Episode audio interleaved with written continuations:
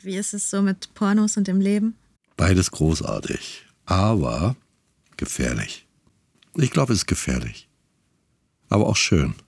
Aber auch gefährlich. Was gibt's noch? Zum Thema Rausch. Pilztrips. Das Universum. Universum. Freiheit. Freiheit. Ja, genau, an die Tür, an die die Angst klopft, da wohnt die Freiheit dahinter. Ja, und Freiheit ist irgendwie komisch. Die Leute, muss man auch gucken, die die Freiheit suchen, die enden am, auf dem Campingplatz. Das ist alles gleichgeschaltet. Alle haben so ein Zelt, alle gehen in die Toilette. Freiheit, ja. Suchen wir das nicht alle.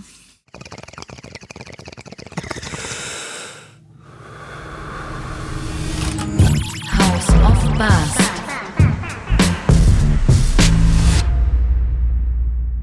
Yes, ma'am. House of Bast ist euer Podcast für High Culture, für Erleuchtung und Botch ja auch. Ne? Äh, zum Beispiel geht es auch um Tomaten. Also wichtig, wie lagert man Tomaten? Niemals in den Kühlschrank legen Tomaten. Ne? So eine Kleinigkeiten wollen wir ja auch vermitteln. Es soll ja ein besseres Leben geben. Anschließend, wenn ihr das hier gehört habt, sollt ihr euch wohler fühlen im Korallenriff des Lebens. Denn im Korallenriff des Lebens ist allerhand möglich. Auch du, mein Freund, da draußen an den Geräten. Und Milch aus Pflanzen schmeckt auch besser. Ja. Es geht bei uns um Cannabis, es geht bei uns um andere Drogen, es geht um Rausch und Ekstase. Und da sind wir sehr, sehr schnell auch bei unserem heutigen Thema, nämlich beim Sex. Unser heutiger Gast ist Paulita Pappel. Sie ist eine spanische Pornoproduzentin, Regisseurin und Darstellerin. Sie arbeitet für Festivals und ist außerdem als Intimitätskoordinatorin für Filmproduktion tätig und setzt sich immer wieder gegen gesellschaftliche Tabus und Stigmen in Bezug auf Sexualität ein. Herzlich willkommen, Paulita. Schön, dass du hier bist. Vielen lieben Dank für die Einladung. Ich freue mich, hier zu sein. Ich erhoffe mir viel Erleuchtung von unserem Gespräch. Ja, ich auch. Wir müssen vor allen Dingen schnell sein, glaube ich, weil die Zeit geht so schnell um und ich glaube, Alles da gibt es so viel. Ja, wenn 30 Minuten Porno passt ja viel rein, ne? Man guckt ja oft nicht so lange, wenn man ehrlich ist. Also. okay. Ich, ähm, ich würde die erste Frage direkt mal starten. Palita, wie bist du zu Pornos gekommen? Ich hatte immer eine Faszination für Pornos, solange ich mich erinnern kann. Und habe mich aber dafür geschämt, weil ich dachte, irgendwie Pornos sind ja was Schlechtes und wieso will ich da sein? Und ich weiß noch, dass ich mit 13 meinen Freundinnen erzählt habe, ich würde gerne Porno-Synchronsprecherin werden. Weil ich mir nicht getraut habe zu sagen, ich würde gerne Porno-Darstellerin werden. Und dann, äh, ich bin in Spanien aufgewachsen, ähm, ein Land, was sehr katholisch-faschistisch geprägt ist von der Diktatur und konnte mich dann nicht so richtig austoben und bin natürlich nach Berlin gekommen, um meine Sexualität zu erforschen und bin hier dann in Berlin auf queer-feministischen Frauen ähm, getroffen, die mir das ermöglicht haben, sozusagen meinem Wunsch und meine Sehnsucht nachzugehen und in Pornos mitzuspielen. Du hast ja eben auch das Thema Scham angesprochen. Und es ist ja so, dass Sex Pornos und Drogen, auch Cannabis, das ist alles so in dieselbe skandalöse Schublade. Also, ne? also die ist da irgendwo im Haus, aber wir reden nicht drüber und lass die bloß geschlossen, so ungefähr. Aber es ist dennoch mitten in unserem Leben. Also es ist Pornhub, einer der, der, der größten Webseiten. Ist es nicht sogar die größte Webseite überhaupt? Also es ist mitten im Leben, viele kiffen sich ein und trotzdem ist es skandalös. Warum, warum ist das so? Was denkst du? Ich glaube, diese ganzen Themen, die immer noch in dieser Schmuddelecke getan werden, ähm, sind, es ist sozusagen das Relikt einer Ideologie oder einer Moral, in dem Fall von Pornografie natürlich eine Sexualmoral, die eigentlich überholt sein sollte, oder wir denken, dass wir so viel weiter sind und so progressiv sind, aber genau bei den Themen merken wir, dass da noch eine, eine Last ist, die uns ähm, einschränkt und die uns zum Beispiel ne, in diesem Fall uns beschämt und uns negative Gefühle vermittelt, obwohl wir wissen, wir tun niemandem weh und es ist vielleicht sogar ne, in der Regel was Gutes für uns. Ich finde es auch etwas tatsächlich Heiliges, Sexualität als wirklich als etwas Heiliges. Und es ist ja wirklich der Wahnsinn, was da passiert, was mit uns in diesem Rausch passiert, was das Gehirn macht in, im äh, ja, und wie wir aber auch triebhaft unser ganzes Leben ruinieren, nur um an einen Hintern ranzukommen, eine bestimmte Zeit. Und dann, wenn es vorbei ist, ist es vorbei. Oder wie, wie unterschiedlich männliche und äh, weibliche Sexualität dann oft erst einmal funktioniert, bei genaueren Hinschauen dann auch dann doch nicht. Also wir hat, hatten mal so mit Freunden auch so einen Vorschlag, da wollten wir sagen, äh, wir drehen eine Dokumentation über das Wunder der männlichen Sexualität. Drei Minuten spannende Unterhaltung und dann gibt's eine 30-teilige Serie an 90 Minuten über das Wunder der weiblichen Sexualität. Ne? Und da nur über eine Frau. Also hier, hier geht's um Drogen und um Sekten. Also zum Beispiel in Sekten und Kulturen geht es immer sehr um äh, Sexualität. Warum ist das so? Was glaubst du? Und dann, welche Drogen sollten wir nehmen, um besseren Sex zu haben? Ich glaube, dass Sexualität etwas ist, was ein sehr wichtiger Teil unserer Identität ist. Und ich meine jetzt nicht den Sexakt an sich, also den Geschlechtsverkehr. Ich meine Sexualität im Sinne von, im weitesten Sinne des Wortes. Ähm, und ich glaube, dass totalitäre Regime und gerade monotheistische ähm, Religionen und eben Sekten haben das Wissen, dass das eine Art ist, die Menschen zu kontrollieren.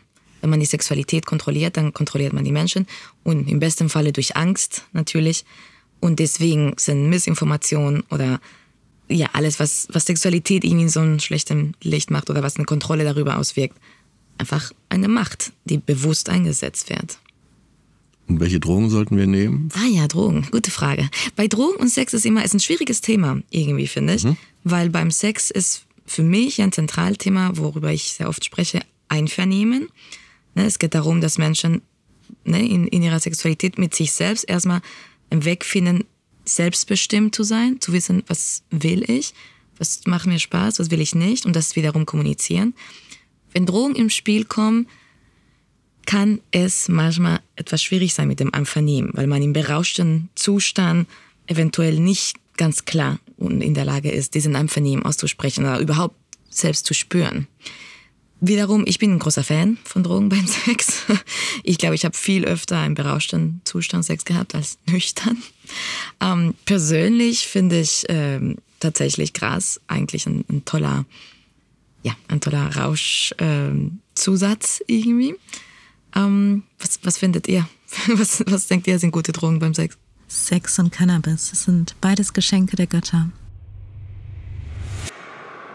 Und jetzt hört ihr Kirsty McCall mit In These Shoes.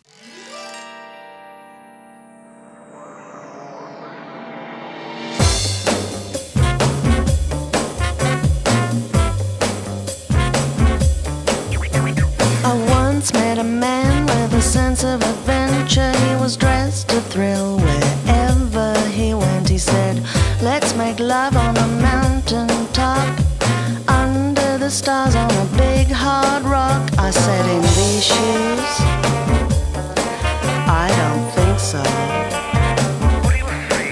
I said, Honey, let's do it here. So I'm sitting at a bar in Guadalajara. In walks a guy with a faraway look in his eyes. He said, I've got a powerful horse outside. Take you for a ride. I know a little place we can get there for the break of day. I said, in these shoes, no way, Jose. I said, honey, let's stay right here.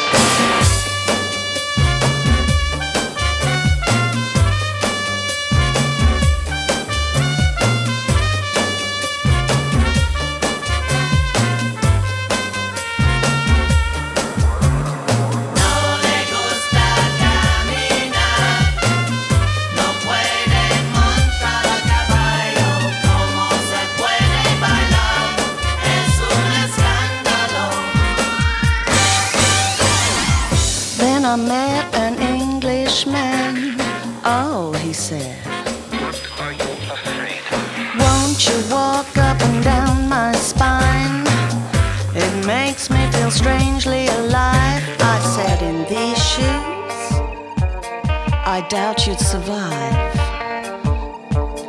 I said, honey, let's do it.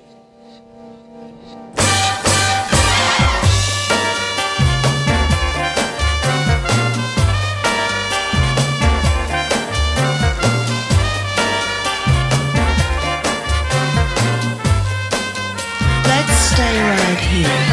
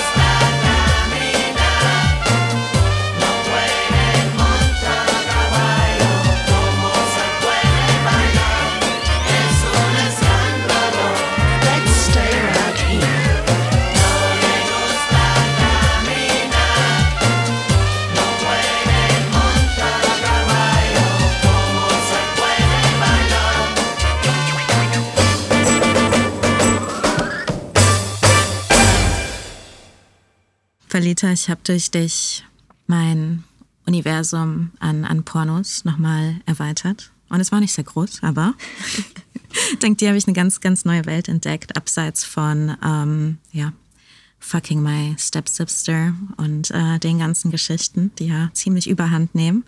Und zwar ähm, Ex-Confessions. Und ich wollte dich fragen, kannst du unseren Zuhörerinnen und auch mir noch weitere Seiten empfehlen? Gerne. Also erstmal freut, freut mich das natürlich sehr. Ich glaube, es ist tatsächlich ein Problem, dass viele Menschen eben nicht Zugang haben zu der großen Vielfalt, die es ja gibt beim Pornos. Ne? Man denkt, wenn man Porno googelt, dann findet man natürlich jetzt nicht ja, man findet was, was man findet. Und es gibt aber so viel mehr, ne? so viel mehr Diversität von Körpern, Sexualpraktiken, ähm, Sexualitäten, aber auch filmische Formate. Ähm, genau, und Ex-Confession ist ein tolles Beispiel von einem Format, wo einfach sehr cineastisch ähm, ne, Filme gedreht werden. Ähm, ich würde empfehlen äh, pinklabel.tv. Das ist eine Plattform, wo sehr unterschiedliche Filme, Filmschaffende ihre Filme verkaufen ähm, ganz viel, es gibt ganz viel Queeres, aber auch darüber hinaus. Also es gibt wirklich sehr, sehr vielfältige. Da kann man sich rumtöbern und bestimmt irgendwie einiges finden.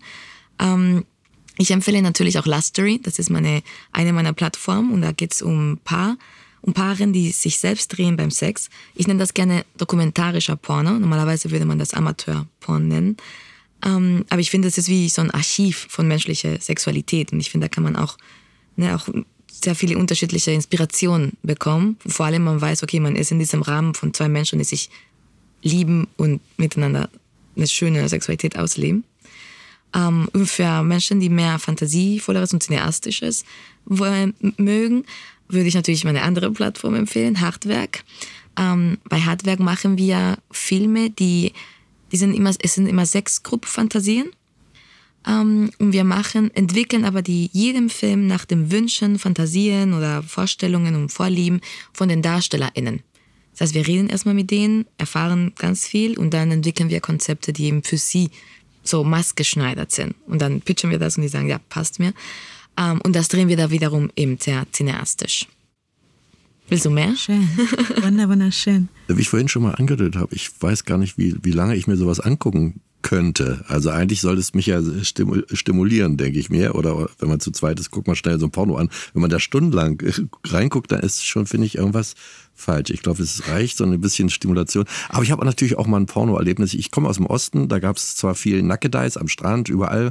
In, meiner, in der Wohnung meiner Eltern hingen ganz viele Fotos von meiner Mutter nackt, aber alles ganz harmlos und äh, lieb dann wurde ich erst, bin ich erst sehr, sehr spät äh, mit Porno konfrontiert worden, nicht im Osten, dann im Westen, bin in ein Kino gegangen in Westberlin. Da war das Kino voll, alle saßen da und haben so, so einen Film geguckt und der war also im Krankenschwester- und Arztmilieu und so. Ich habe das ist wirklich das erste Mal gesehen und habe gestaunt, wie das Timing war und wie die mich getriggert haben. Ich war, dachte, wie, wie können die in meinen Kopf gucken, dass ich da so drauf abgehe. Ich musste aufstehen, weil ich hatte Angst, dass ein Malheur passiert. Ich sage, ich muss hier raus. Ich habe es gar nicht verstanden, dass die da alle sitzen und in aller Ruhe sich so einen Film angucken mich hat es unglaublich, die haben es so perfekt aufgehört, dann wieder angefangen und dann das und das. Und ich war voll drin, dachte ich mir, es ist ja auch eine Kunst, das so hinzukriegen, dass die, die, die Zuschauer da bei der Stange halten. Und ähm, ja. Absolut. Und ich finde das ich liebe ja zum Beispiel Pornos im Kino zu schauen. Mhm. Ich finde, das ist eine total tolle Erfahrung und ich finde, das stellt einen gegen oder es ist eine andere Erfahrung, wie was du gerade vorhin gesagt hast, wenn du einfach alleine oder vielleicht mit einem Partnerin mal kurz schnell was guckst, um einfach ne, Tick Erregung oder so zu bekommen. Ich plädiere dafür, oder ich lade irgendwie alle dazu ein, mal unterschied in unterschiedlicher Art und Weise Pornos zu gucken. Man kann, ich finde, es gibt kein richtig oder falsch. Ähm, es gibt einfach nur das, was dir gerade gut tut oder vielleicht nicht gut tut. So. Und ich finde, das muss man für sich selbst ausprobieren und rausfinden. Aber ich lade eben Leute dazu ein, wenn du ein bestimmtes Verhalten hast, wie du sonst fast immer Pornos guckst, versuch es mal anders.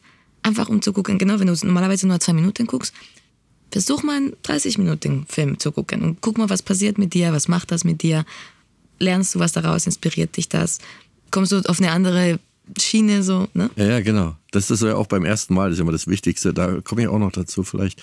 Äh, da war es bei mir dann auch so. Ich hatte da so richtige äh, Bewusstseinserweiterung. Ich habe danach verstanden, das wird überall gevögelt die ganze Zeit. Und, alle, und dann habe ich nur noch diese äh, Schwänze, Brüste und Ärsche gesehen und äh, habe das gedacht, mein, das ist doch Wahnsinn. Und dann hatte ich einen Auftritt noch danach, musste ich dann ich nach Potsdam gefahren, da gab dann die, die äh, Clubleiterin mir die Hand und ich war völlig übersexualisiert. Also es war, es hat, ewig gebraucht, bis es aus meinem Kopf raus ist dann. Ne? Und dann habe ich mir noch so überlegt, wie ist das jetzt, wenn äh, junge Leute mit heran, heranwachsen und ihre Libido an erste äh, äh, Phänomene, wie weiß ich, wieder der Sohn des Fleischers guckt vielleicht im falschen Moment beim Vater zu, wieder immer Fleisch hackt und irgendwann hat er Bock, als sein Sex mit Fleischhacken zu verbinden. Und so denke ich mir, was, was passiert mit diesen unendlichen Angeboten? Was passiert, wenn man zur falschen Zeit an dem falschen äh, Kanal landet und seine heranwachsende Libido anders konstituiert, als es vielleicht gedacht ist. Ne? Das ist eine spannende Frage. Ich würde sagen, dass äh, das Wichtigste ist, was für Ressourcen hat man, um das, was man sieht, zu verarbeiten, zu verstehen. Ne? Und ich, ich finde ein Beispiel, den du vorhin genannt hast, du bist ja ne, in der DDR aufgewachsen mit ganz viel Nacktheit. Und das hatte ich jetzt nicht, ne, du, also ich habe das so verstanden, das hat whatever, das hat Das hat nicht- jetzt nicht, nicht groß was gemacht. Andere Menschen, zum Beispiel in Westdeutschland, wachsen mit einem anderen Umgang mit, mit Nacktheit. Ähm, und ich und würden vielleicht denken, oh Gott, jemand, der mit so viel Nacktheit um sich herum aufwächst, der muss irgendwie pervers werden oder irgendwie. Und das, das Gegenteil ist, ja. ist die Wahrheit, ne? sondern du bist viel entspannter. Ich merke das zum Beispiel bei der Intimitätskoordination, dass es immer noch einen riesen Unterschied gibt zwischen äh, Schauspielern der aus dem Westen und aus dem Osten, deren Umgang mit Nacktheit ist und, und mit der eigenen Nacktheit ist wirklich ein komplett unterschiedlicher. Ähm, und ich, ich glaube in dem Sinne, also ich glaube, es gibt natürlich Inhalte, die nicht altersgerecht sind für bestimmte Alter und das sollte man vermeiden, dass, dass Kinder Inhalte gucken, ob es Pornografie oder Horrorfilm oder was auch immer es ist, dass sie nicht das gucken, wofür sie nicht ne, den richtigen, ja, nicht in der Lage sind, das irgendwie zu verarbeiten. Nichtsdestotrotz, ich glaube, das Wichtigste ist, dass man mit Kindern und jungen Heranwachsenden spricht, dass man ihnen das Werkzeug und die Informationen und Ressourcen an die Hand gibt, damit sie ihre eigene, ne, sich ihre eigenen Bilder machen können, ihre eigenen Ideen entwickeln können und vor allem das, was sie sehen, egal was das ist, einordnen können und verarbeiten können.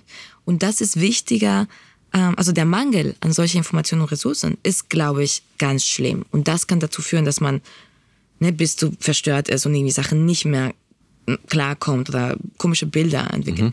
Wenn man miteinander darüber redet und eben einen unbeschwerten Umgang hat, ne, wie im Falle von Nacktheit, ich glaube, dass es nicht so ein Problem ist. Ich finde ja auch interessant, zum Beispiel diese Verliebtheitsphase.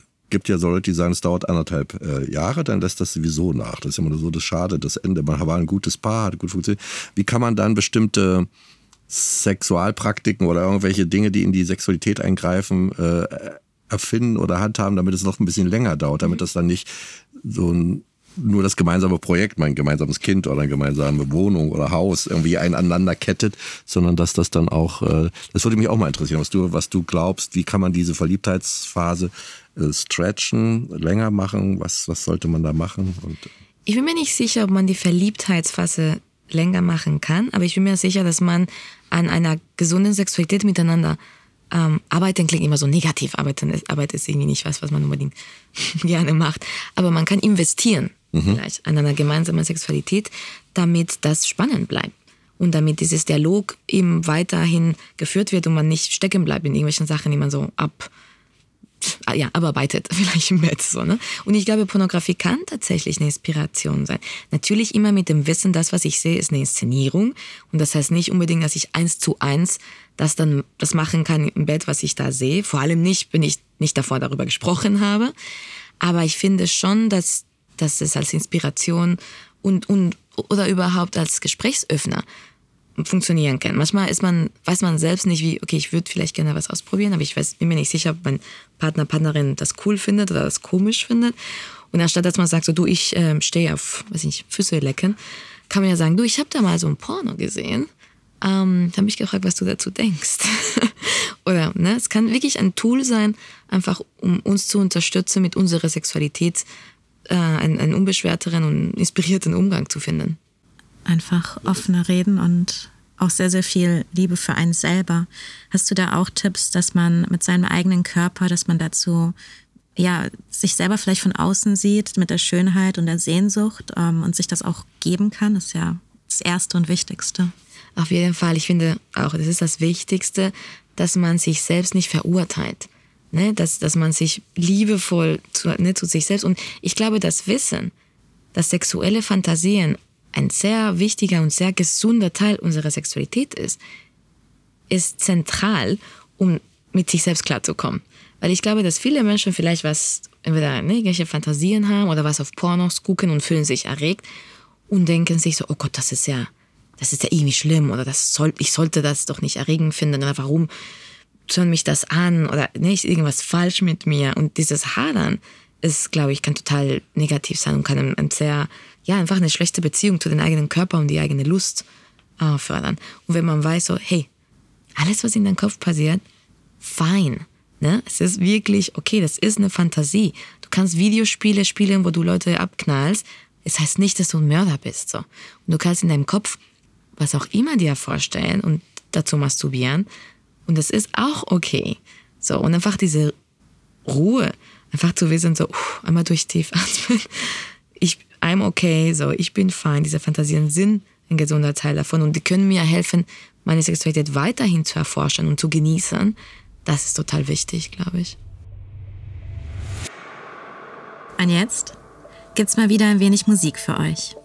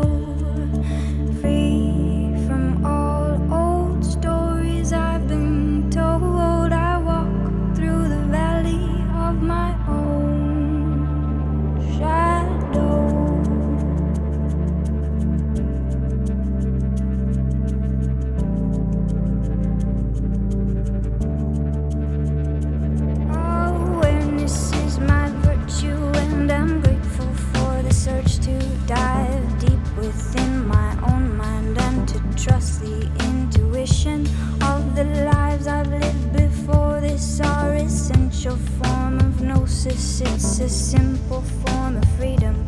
It's as smooth as inhalation. Oh, the exhale is releasing all the tension I've been feeling on the surface and beneath me.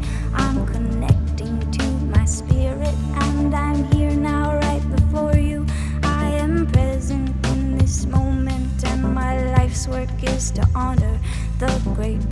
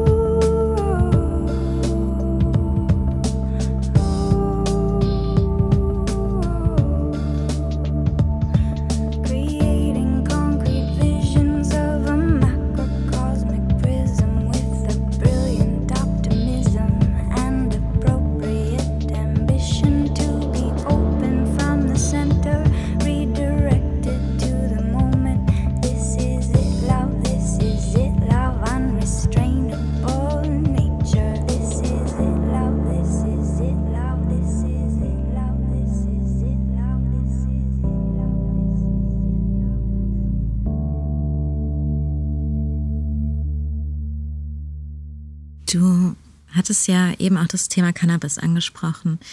Welchen ähm, Einfluss hat Cannabis ähm, auf, auf dich und auf deine Sexualität? Ich habe ich musste leider vor zehn Jahren aufhören, Cannabis zu rauchen. Das tut mir sehr leid, weil ich habe das sehr genossen. Ähm, aber leider hat da angefangen, in meinem Kopf irgendwie so ein bisschen crazy zu spinnen. Und das, dass du drauf gehört hast. ja, genau.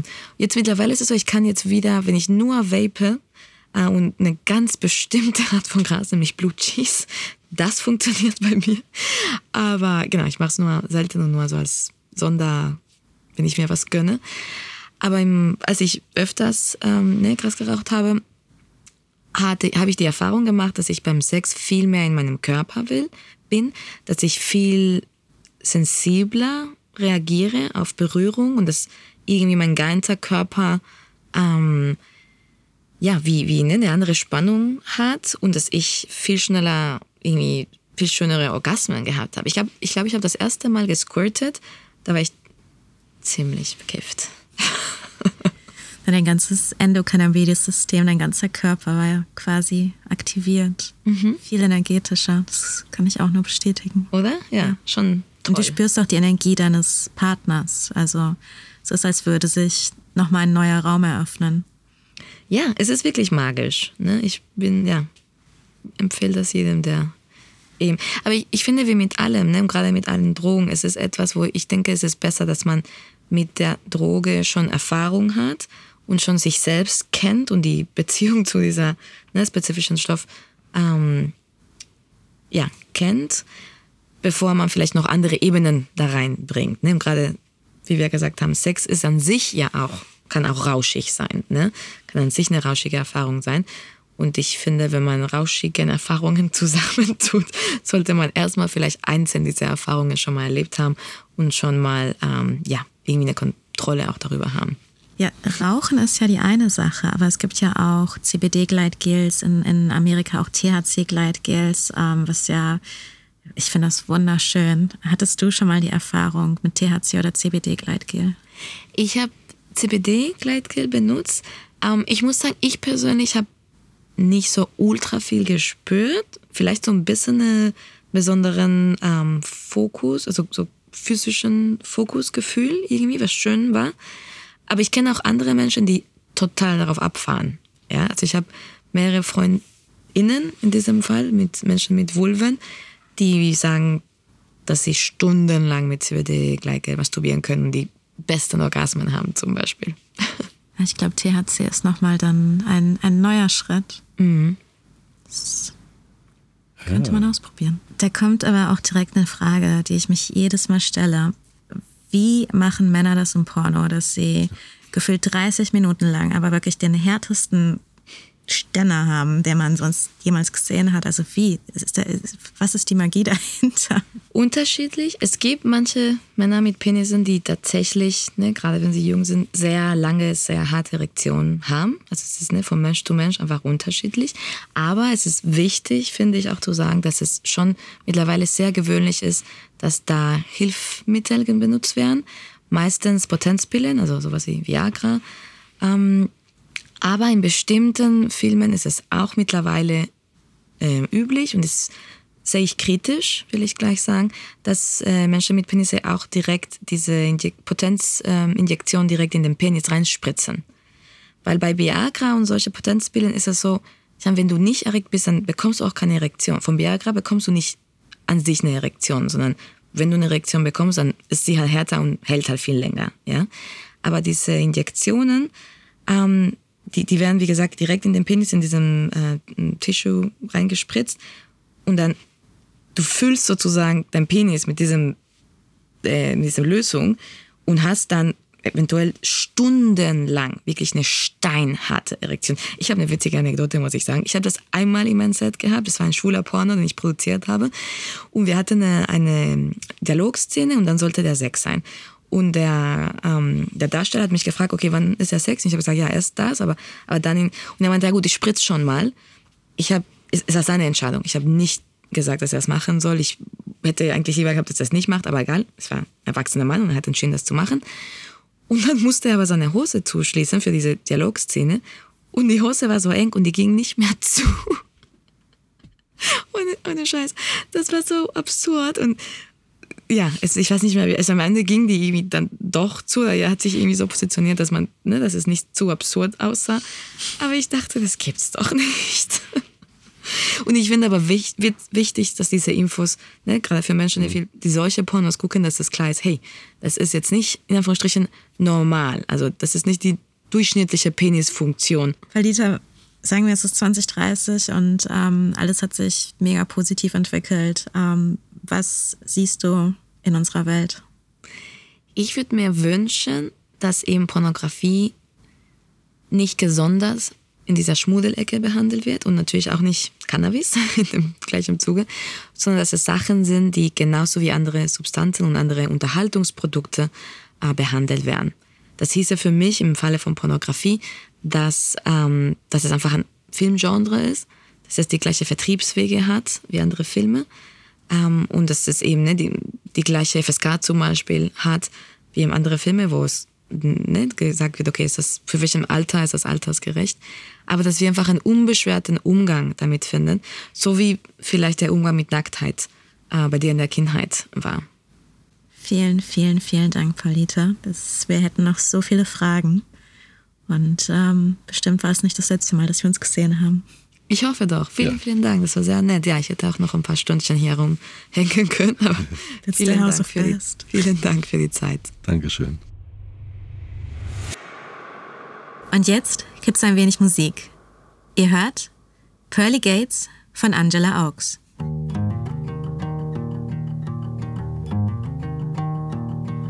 I got it all stripped down. I'm about to head out for the shore.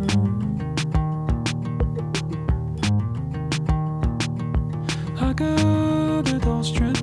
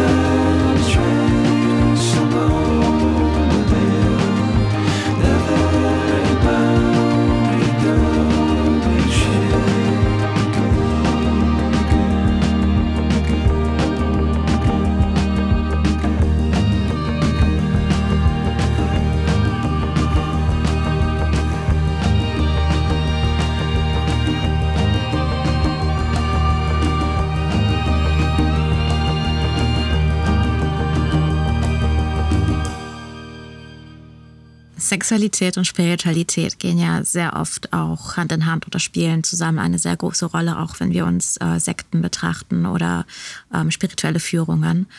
Wie siehst du das als Guru? Ich finde es super. Ich finde Sex schon wirklich ganz, ganz gut. Das ist wirklich sehr, sehr äh, wichtig, auch für unsere Sekte. Wie das da am Ende aussieht, sollte jeder selber entscheiden. Ich bin jetzt, Hauptsache er findet irgendwie statt. Man kann sehr gut einschlafen danach auch. Oder man kann auch sehr gut wach werden damit. Und man kann auch eine, Mittagspause sehr gut so überbrücken. Und wenn es funktioniert, wenn man also die, die Verliebtheitsphase in einem waltet und die Hormone freisetzt, ist es doch das Beste, was einem passieren kann. Und ich finde, alt und jung passt sehr gut zusammen, in meiner Vorstellung. Die können sich sehr viel geben und ergänzen. Und aber ich kann mir auch vorstellen, dass es sich gut anfühlt, wenn man nicht so ferngesteuert ist von Sexualität. Also das verstehe ich bei den Mönchskulturen auch, wenn man sich frei macht.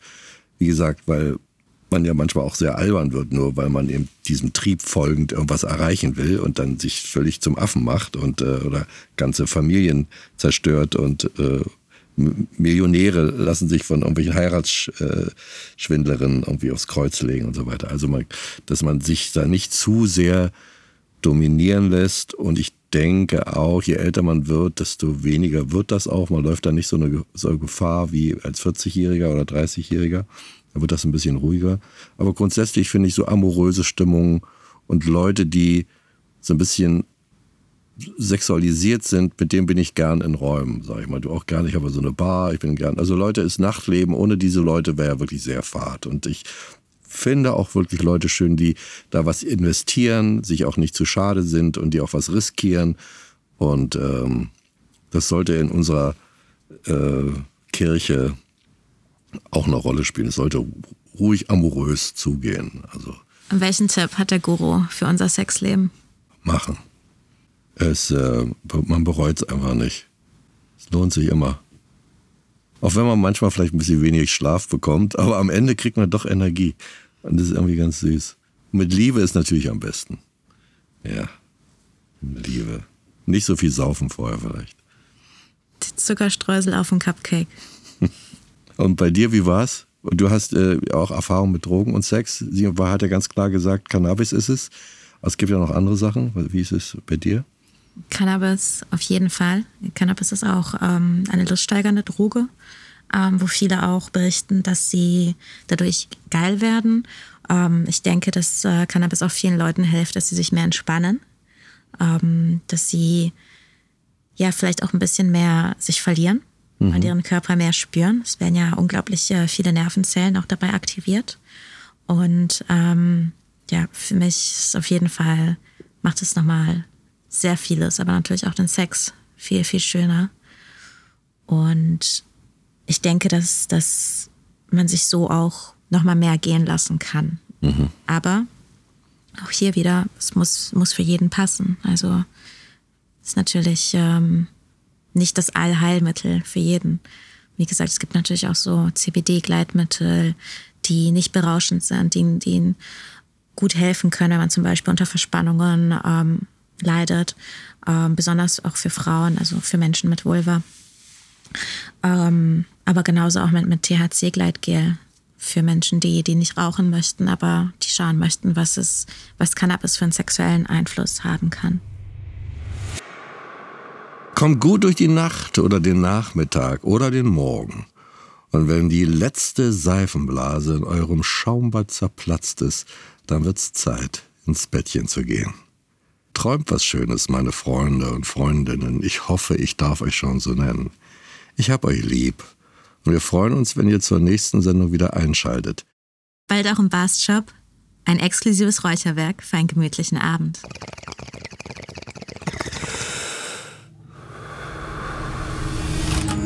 House of Bars.